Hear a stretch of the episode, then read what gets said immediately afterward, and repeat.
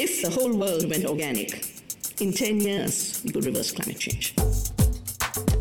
Bienvenue sur Radio Recyclerie, le podcast des idées, des débats et des écologies, à écouter en accès libre sur larecyclerie.com.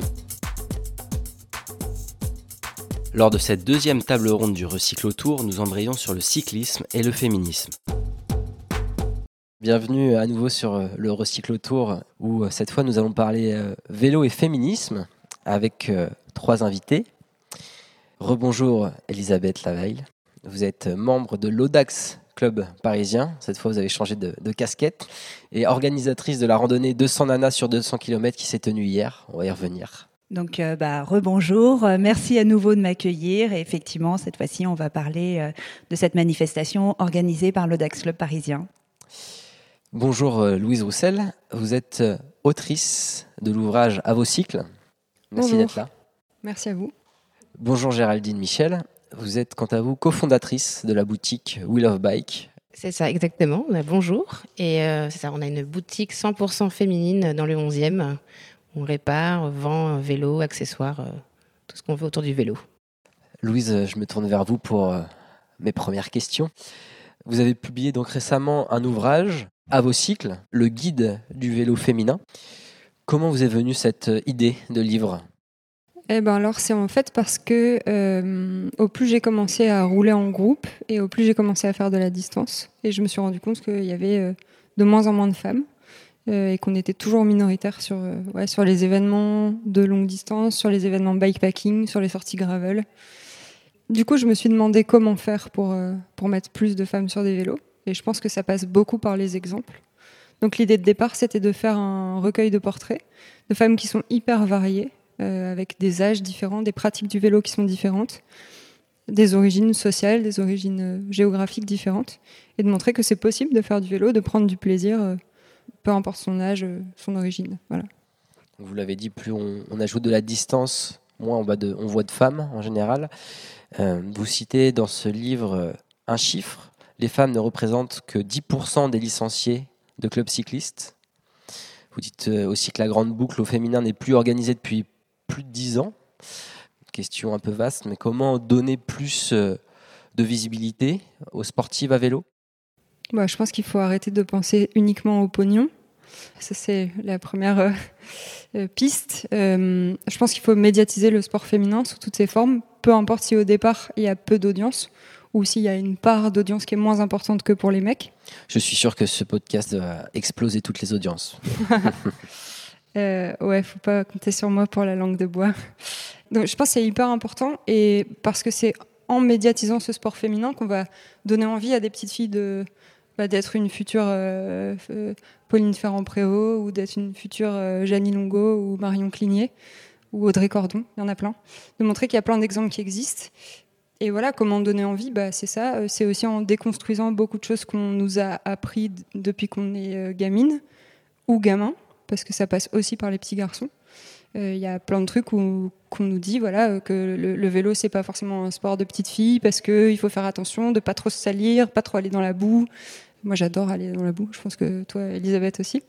Et euh, voilà, il faut pas aller trop vite parce qu'il faut faire attention de pas se blesser et tout. Donc, euh, il y a beaucoup de choses à travailler dans l'éducation, dans les cours de récré qui sont genrés aussi parce que on voit que généralement, elles s'organisent autour d'un terrain de foot qui est central, euh, dans lequel on a une minorité de petits garçons qui sont casse-cou, bagarreurs ou à l'aise qui jouent au foot, et les petites filles sont plutôt en marge de la cour et elles discutent en regardant les garçons. Euh, donc voilà, il y a plein de choses comme ça. Question d'éducation. Euh. D'éducation et il y a aussi, euh, je parlais de la médiatisation, mais il y a aussi le financement du, sport féminin. Il y a aussi mettre plus de femmes dans les postes de direction des fédérations, des clubs, dans l'industrie du cycle aussi, dans les marques de vélo, dans les boutiques de vélo.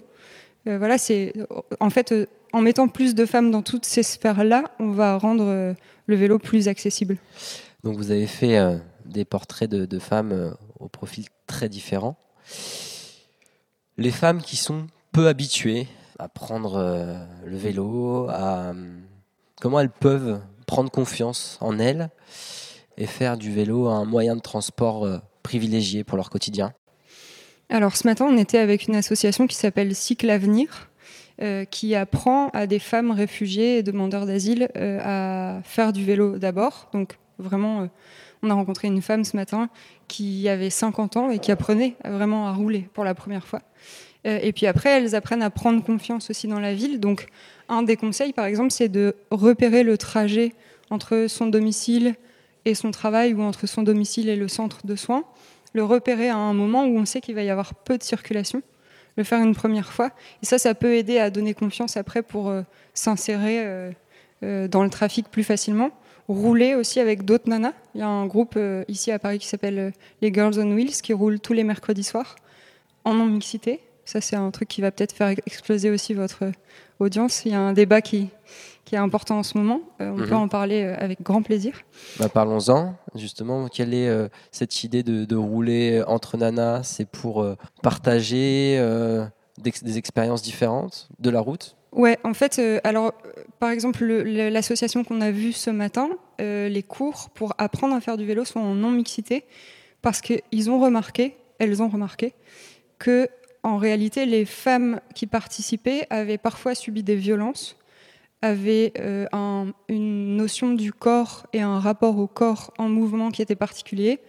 Elles venaient de pays où c'était parfois interdit pour une femme de faire du vélo. Et donc se retrouver uniquement entre femmes, ça leur permettait de prendre confiance, de ne de pas avoir le regard comme ça euh, masculin posé sur euh, elles. Et euh, dans des groupes comme Lego, c'est aussi une manière voilà, de prendre confiance, de voir qu'on est capable de faire euh, 20 km, 30 km, et puis après peut-être de se lancer sur, sur des distances plus longues euh, en mixité. Euh, voilà, je ne dis pas qu'il faut uniquement des, espaces non mixtes, mais je pense qu'ils sont importants à un moment donné pour prendre confiance. Et je pense que Ellie, tu l'as vu hier, euh, même si c'était pas complètement non mixte, il y avait une majorité de femmes, et ça permettait à des femmes qui n'avaient pas confiance de se lancer pour la première fois sur cette distance. Et euh, pour revenir aux plus courtes distances et aux femmes moins habituées à, enfourcher un vélo, est-ce que vous avez des, des conseils à donner pour euh, prendre le vélo en ville? Puisqu'on sait que c'est quand même un, lieu qui est parfois encore hostile à la pratique euh, du vélo. Bah, il y a ce truc de repérer les trajets et d'y aller sur des jours où il y a moins de trafic pour euh, se les approprier. Il y a le fait d'être euh, bien visible. Ça, ça aide beaucoup à se sentir mieux. Je pense que quand on a un, gilet de sécurité ou une parka qui est d'une couleur vive, en fait, on a plus confiance parce qu'on sait qu'on va être vu plus facilement. Et il faut absolument éviter les angles morts des Mm. camions, des bus. Ça, c'est vital. Géraldine, vous avez quant à vous cofondé euh, avec votre maman la, C'est ça, oui. la boutique Wheel of Bike.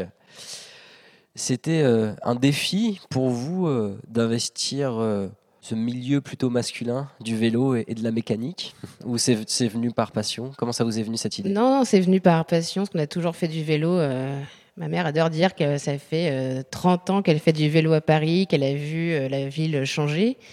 Et puis c'est vrai que du coup, nous, on avait envie de, voilà, de lancer notre boutique et vraiment, parce que on, voilà, on trouvait pas de, de modèle ou de boutique sympa ou faire réparer son vélo. on, enfin, s'est jamais senti hyper à l'aise. On avait toujours l'impression qu'on dérange, euh, ou bien on est souvent un peu prise de haut ou limite pour une cruche parce qu'on est une femme. Et du coup, voilà, c'est pour ça qu'on a eu vraiment cette volonté de, bah, montrer que il n'y a pas d'âge pour faire du vélo. euh, une femme peut faire du vélo aussi bien, voire mieux, qu'un homme. Et, et c'est vrai qu'on on le voit qu'on a quand même une majorité de, de femmes qui viennent nous voir. Et euh, à chaque fois, on a le même constat. C'est toujours euh, bah, je suis plus en confiance avec vous. euh, vous prenez le temps de m'expliquer alors que dans d'autres magasins, on ne le fera pas. Et je pense qu'on peut le retrouver dans plein d'autres secteurs où je sais pas pourquoi. Souvent, les hommes ont ce besoin de vouloir expliquer aux femmes ce qu'il faut faire. Mais même moi, je le vois, quelquefois, les, des hommes m'amènent leur vélo à réparer et ils m'expliquent ce qu'il faut que je fasse pour réparer leur vélo. Donc, euh, après, tout le monde n'est pas comme ça. Et on a aussi des, une clientèle masculine qui vient nous voir et qui est hyper content. Et... Mais c'est vrai que j'ai plein d'exemples de, de femmes. euh, Bah, Dites-nous comment ça se passe dans votre euh, quotidien quel, euh, quel rapport vous entretenez avec vos clients et vos clientes? Est-ce que vous avez des clientes régulières qui viennent vous voir pour, pour du conseil et qui euh, s'autonomisent petit à petit en matière de mécanique en Ah bah oui, oui, ça j'ai souvent. Enfin, même on me demande de faire des, des ateliers. J'aimerais bien, mais j'ai pas assez de place encore. Mais du coup, c'est vrai que je les, renvoie aussi. euh, et je sais qu'il y avait des ateliers en non-mixité à la, à cyclette, même si j'ai cru entendre euh, qu'il y a eu quelques critiques dernièrement sur euh, Twitter. Mais c'est vraiment, c'est, hyper important. parce que je pense qu'il y a beaucoup de femmes qui ont peur du jugement ou, et du coup d'être vraiment en non-mixité, ça leur apporte peut-être un sentiment de sécurité. Et même le, vélo, plus largement, moi j'ai beaucoup de clientes qui me disent euh, bah, en vélo, je me sens plus en sécurité que de rentrer le soir en transport en commun ou prendre un taxi ou un Uber. Je me dis là, je suis vraiment libre et c'est moi et moi-même euh, avec le vélo. Je n'ai pas peur ou c'est que je pense que dans les transports, on a tous connu cette insécurité euh, un jour ou l'autre qu'on n'a pas avec le vélo. Donc c'est vraiment, un... enfin moi c'est ce que je dis. Est, il y a que avec le vélo où je suis aussi libre. Là, j'ai dû prendre le tram. J'étais très triste de ne pas être en vélo aujourd'hui. Vous étiez à la recyclerie ce matin pour euh, exposer un peu vos, vos produits. Est-ce que vous avez euh, eu des retours euh, intéressants? Est-ce que vous avez eu des clientes qui sont venues vous voir? Oui, on a eu des clientes et pareil qui m'ont tout de suite dit ah ben, on va venir vous voir à la boutique. c'est hyper chouette que ce soit deux femmes. Enfin, à chaque fois qu'on en parle, on n'a que des retombées euh, positives. Je pense que c'est comme si tout le monde attendait. euh, mais enfin, c'est ce que tu disais aussi qu'en fait, il- on manque de représentation euh, dans les médias, enfin, à la télé, partout. En fait, je pense que si on voyait plus de femmes, bah, je pense que ça motiverait, peut-être plus qui doivent se dire bah, c'est pas pour moi bah, en fait je vois que des hommes à la télé donc pourquoi moi aussi je m'y mettrais. Moi je, je suis pas une cycliste qui roule 200 km et euh, mais une fois je suis juste allée au bois de Vincennes pour les rouler sur l'anneau ah bah, je n'avais pas du tout envie de rester j'ai bien senti que je n'avais pas ma place que je ne roulais pas assez vite et je pense que voilà d'où l'importance euh, de, de montrer que, bah, que les femmes peuvent le faire aussi et Donc, quelle est votre pratique du vélo? Vous avez commencé à nous le dire. Moi, c'est vraiment une pratique euh, pour aller travailler, pour aller, enfin, de, de transport, de, de balade le week-end. Euh. Il y a quand même une notion de plaisir aussi, Oui, au-delà de même- l'utilité du transport. oui, il y a un côté utile, mais il y a un côté où après, moi, je suis très contente euh, de me balader le week-end. euh. Bah, on peut aller avec le vélo, on peut aller à des endroits où on peut pas aller euh, avec le, le métro, la voiture. euh. Enfin, vois, c'est, je reviens encore à cette idée de liberté qu'on a avec le vélo, euh, qu'on n'a pas avec les autres moyens de transport. Elisabeth, le, le vélo est vu comme un outil de changement, de transformation écologique. Est-ce que vous pensez que ça peut aussi être euh, un outil euh, en faveur de l'égalité homme-femme? Je sais pas, moi je, je suis pas tout à fait dans cette euh, optique-là. J'ai pas vraiment de réflexion sur la question de l'égalité homme-femme de façon générale.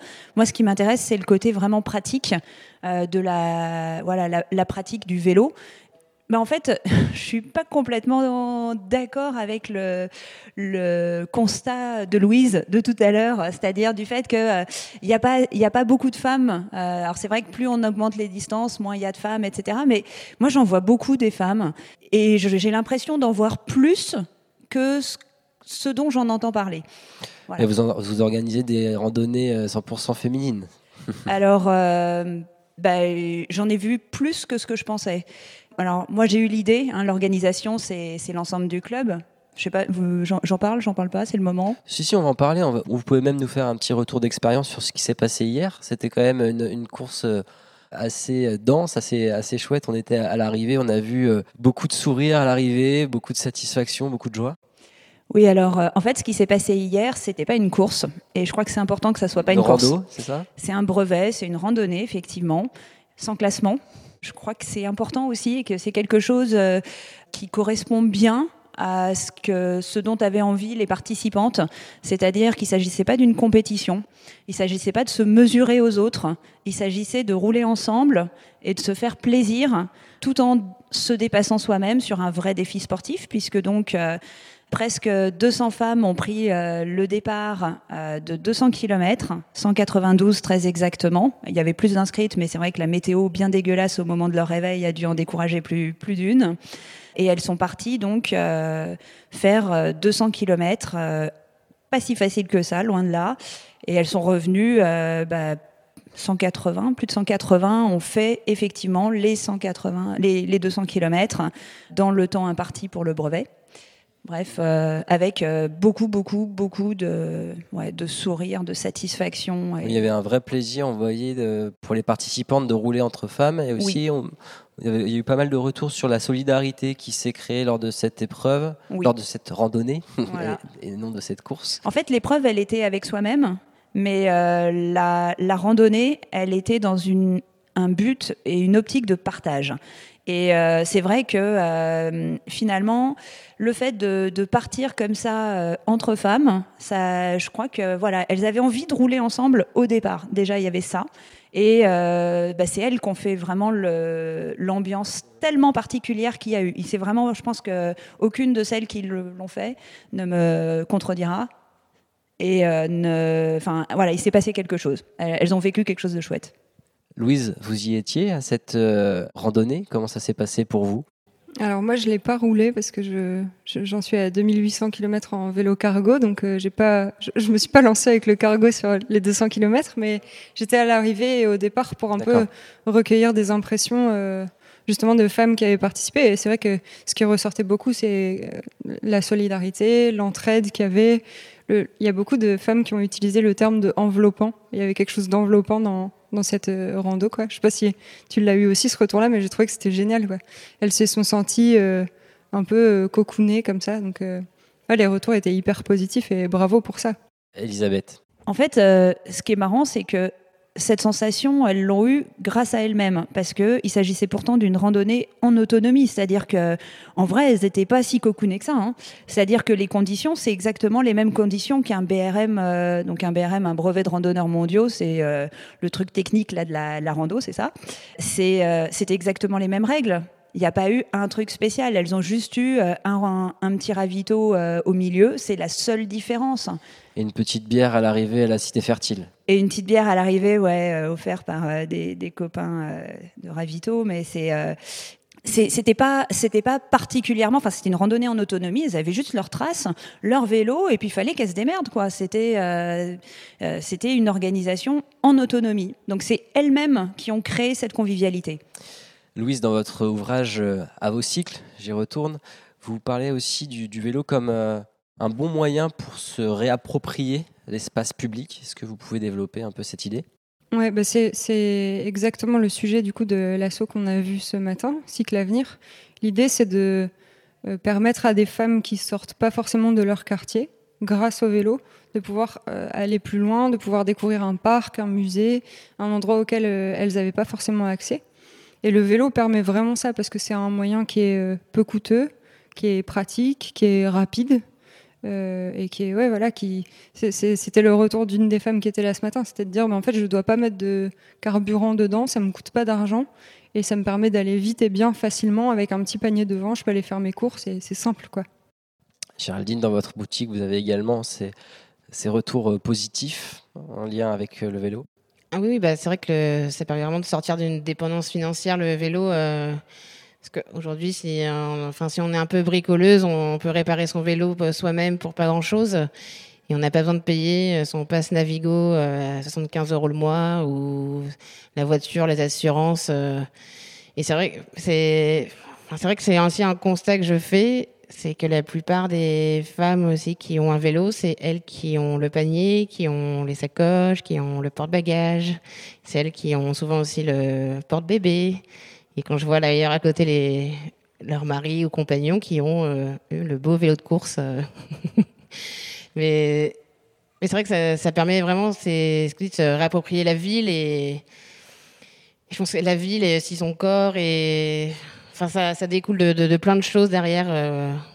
Moi, je me sens vraiment libre quand je suis sur le vélo. Enfin, il y y a que moi. Limite, enfin, je suis dans ma bulle et j'oublie le. Même si j'ai déjà eu des réflexions. euh, Il faut quand même regarder un peu autour de soi, parce Oui, que ça peut être dangereux aussi d'être trop dans sa bulle. C'est sûr, surtout à Paris.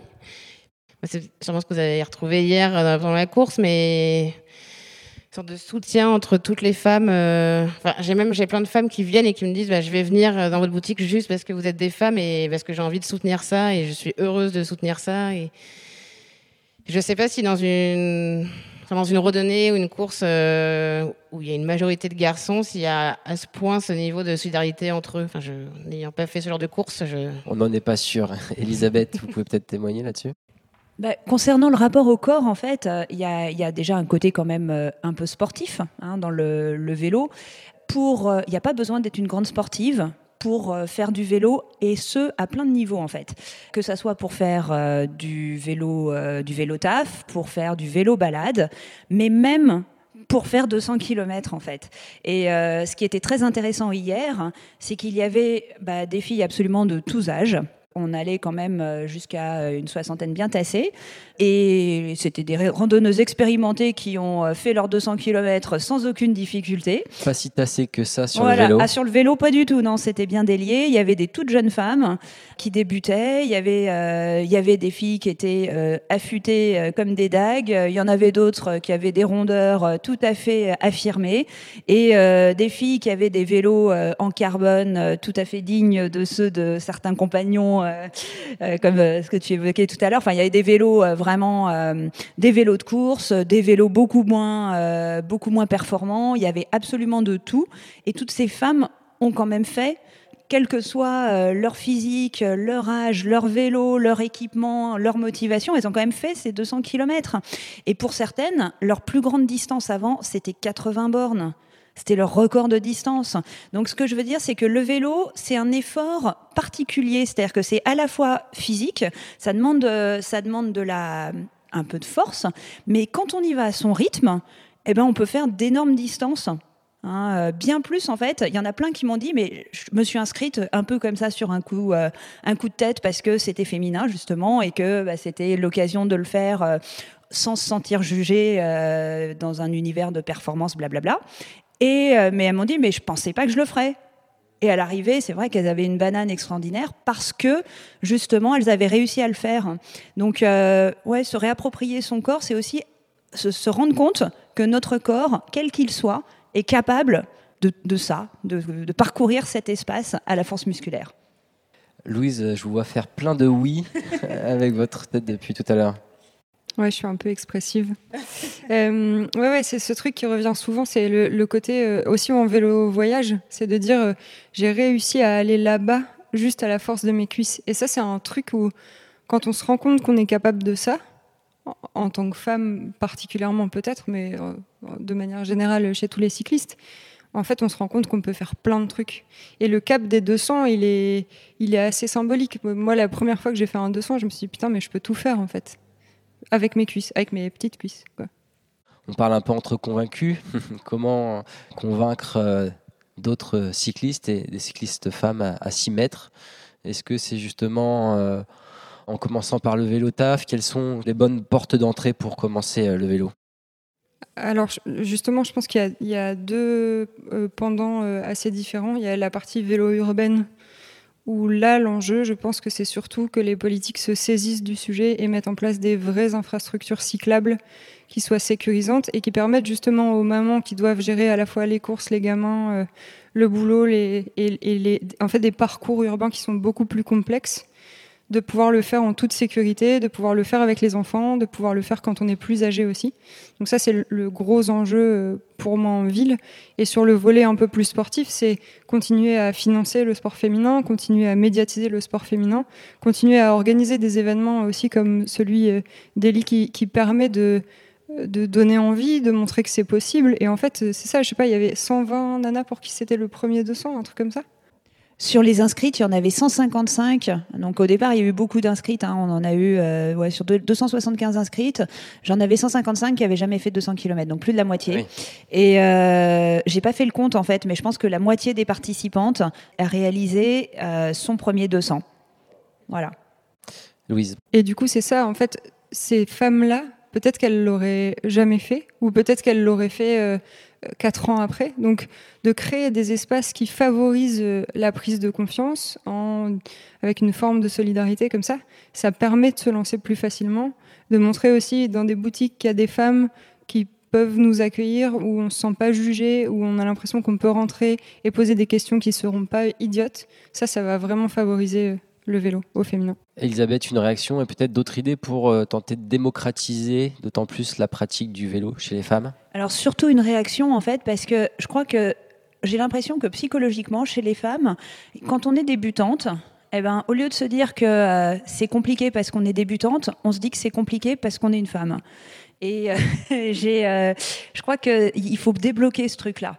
Donc c'est vrai que bah, la, première piste, c'est aider les, aider les débutantes pour leur faire comprendre que leur difficulté ne vient pas du fait qu'elles sont une femme, mais qu'elles sont débutantes et que ça, bah, c'est facile finalement de le, de, de le changer par euh, l'expérience, l'apprentissage, etc.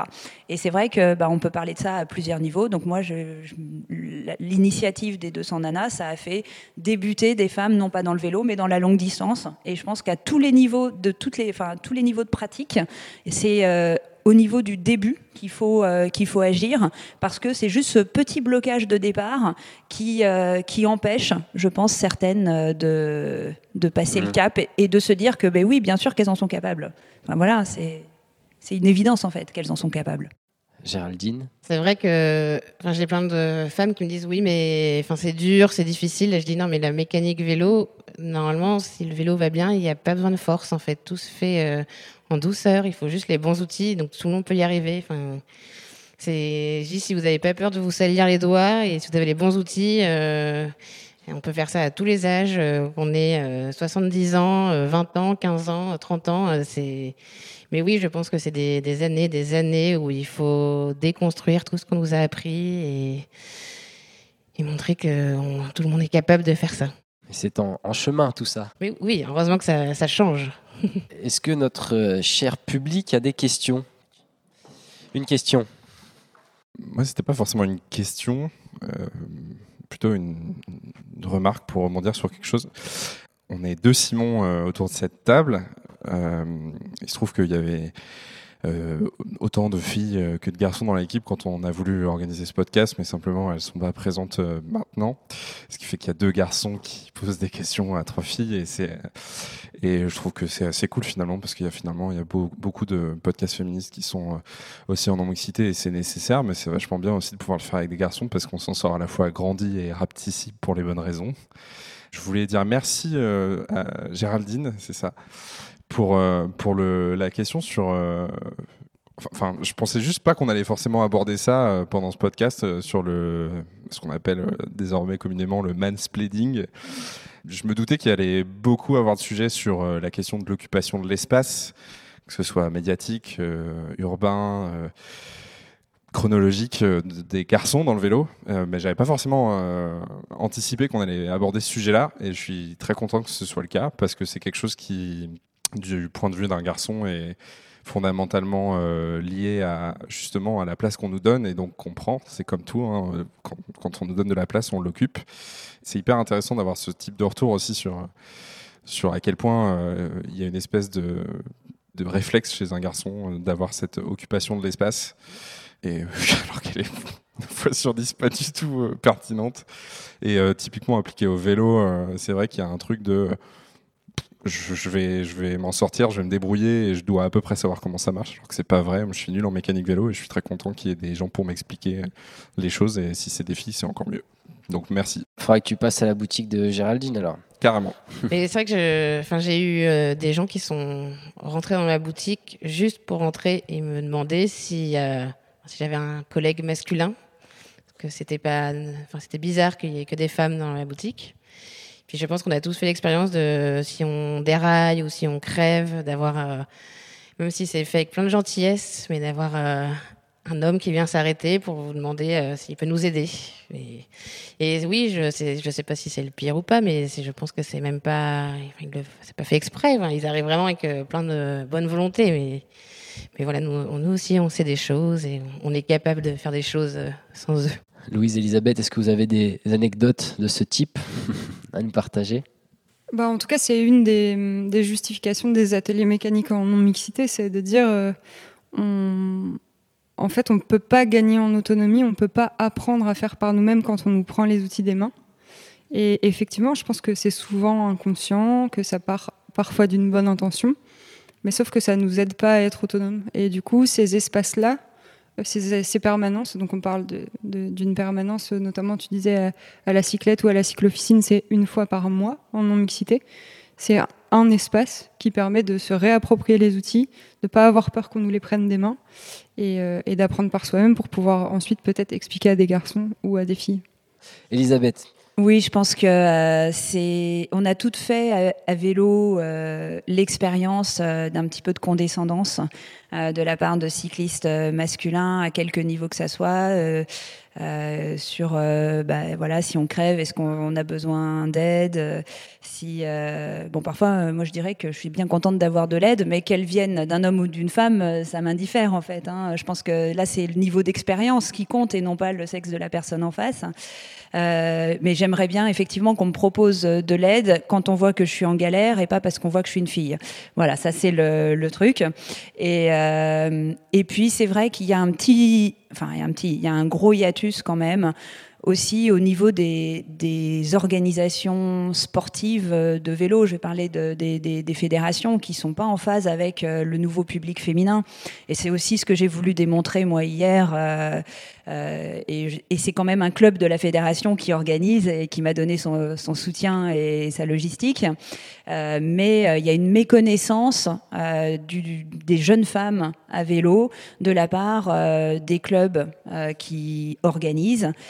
Il y avait eu une campagne assez désastreuse dont tout le monde se souvient, les, les mi-cyclettes, c'était cata. Bon, et puis surtout c'est complètement à côté de la plaque. Donc c'est vrai que les, les cadres. Je me souviens pas de cette campagne. Non. Ouais, là, bah, ouais, bah, ça a marqué toutes les toutes les filles cyclistes. Bah, c'était ça, ça, partait là aussi d'une bonne intention. Ça voulait euh, euh, donner envie aux, aux, jeunes filles, aux jeunes femmes de faire du vélo et on les montrait comme des princesses euh, en violet, en rose avec des paillettes et des étoiles.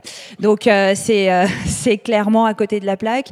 Ça montre, mais ça montre cette méconnaissance. Les cadres des fédés, bah, sont souvent des messieurs, pas forcément très jeunes.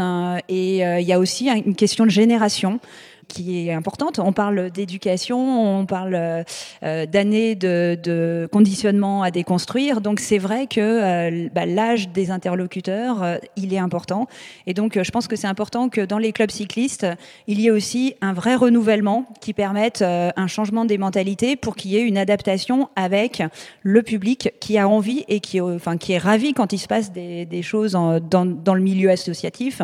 On voit bien que les, les, les jeunes femmes que j'avais hier, par exemple, il y en a 90% de non licenciés.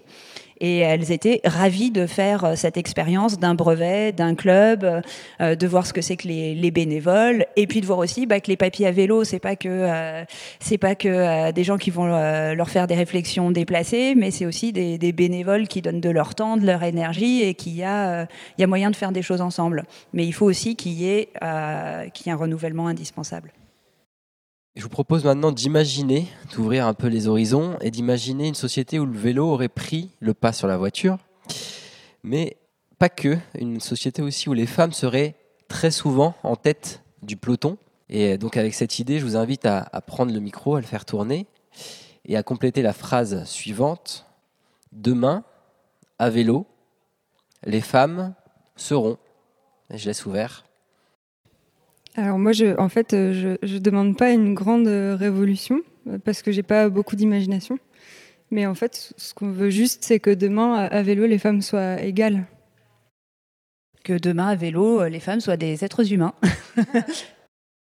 Je pense que je vais dire à peu près la même chose. Le but, c'est pas de dire les, les, hommes contre les femmes et les femmes euh, qu'elles soient plus fortes que les hommes. Je pense que l'idée, c'est qu'on soit tous dans le au même niveau et que des hommes aident des femmes et des femmes aident des hommes et que il n'y ait pas de jugement et pas de côté de performance où un tel est plus fort que l'autre. C'est vraiment que on soit tous euh, bien avec chacun et, et libre et, et sans critique et regard mal placé ou pense que c'est, on veut tout ça dans la société en général.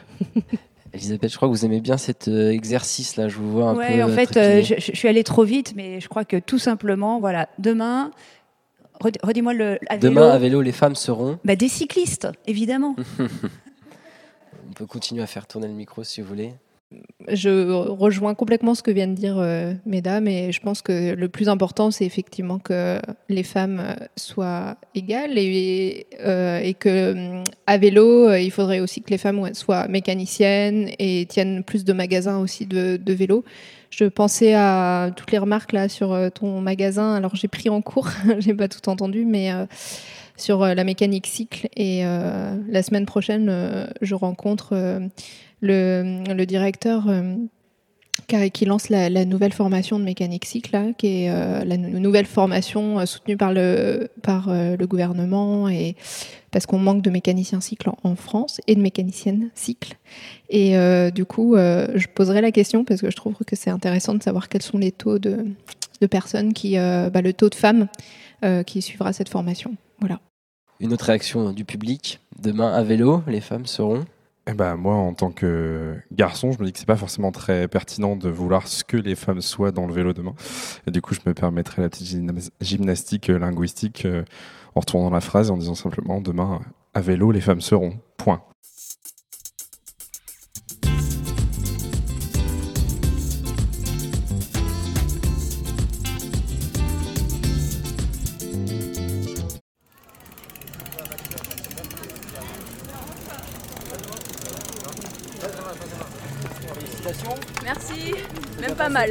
Ça s'est bien passé, c'est un peu dur, mais forcément, en 200, ça commence à piquer. Hein. Ouais, un petit peu. Les cuisses, les mollets, euh, tout. Ben, on se sent moins seul parce qu'on a toujours l'impression de ne pas être si nombreuses que ça. Et là, en fait, on se rend compte que qu'on est vraiment nombreuses et de partout, en fait. En discutant un petit peu, euh, c'était vraiment chouette. Il y avait vraiment une belle sororité en plus, euh, pas de compétition, c'était chouette.